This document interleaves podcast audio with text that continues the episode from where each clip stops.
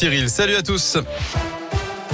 Et à la une de l'actualité, ce drame dans l'agglo lyonnaise. Une adolescente de 12 ans a été tuée à l'arme blanche à Villeurbanne. Son corps retrouvé habillé présentait plusieurs coups de couteau.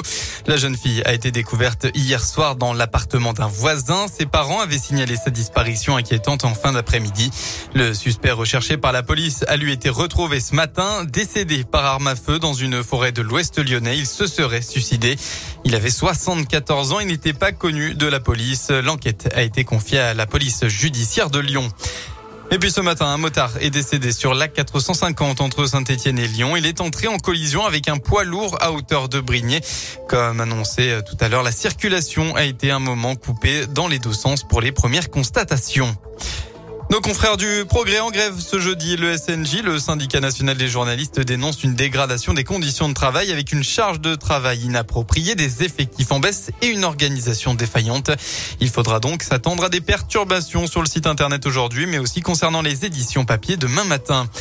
Côté présidentiel, les derniers meetings des candidats. Aujourd'hui, Yannick Jadot est à Nantes et sera d'ailleurs à Lyon demain en visite d'une chaufferie biomasse. Fabien Roussel est à Lille, Philippe Poutou à Toulouse, Éric Zemmour à Paris, Marine Le Pen à Perpignan.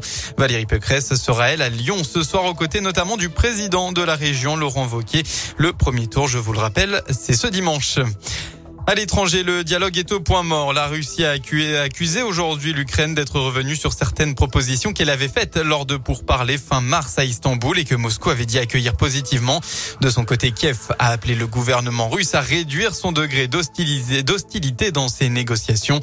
Dans quelques heures, enfin, l'Assemblée générale de l'ONU va voter la suspension ou non de la Russie au Conseil des droits de l'homme des Nations Unies.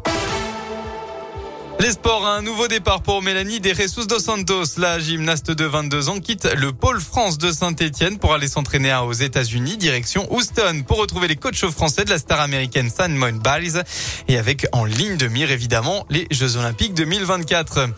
Enfin, Jordan Sarrou, lui, s'amuse avant le début de la Coupe du Monde. Le champion du monde de VTT en 2020 a publié une vidéo en pleine préparation actuellement au Brésil.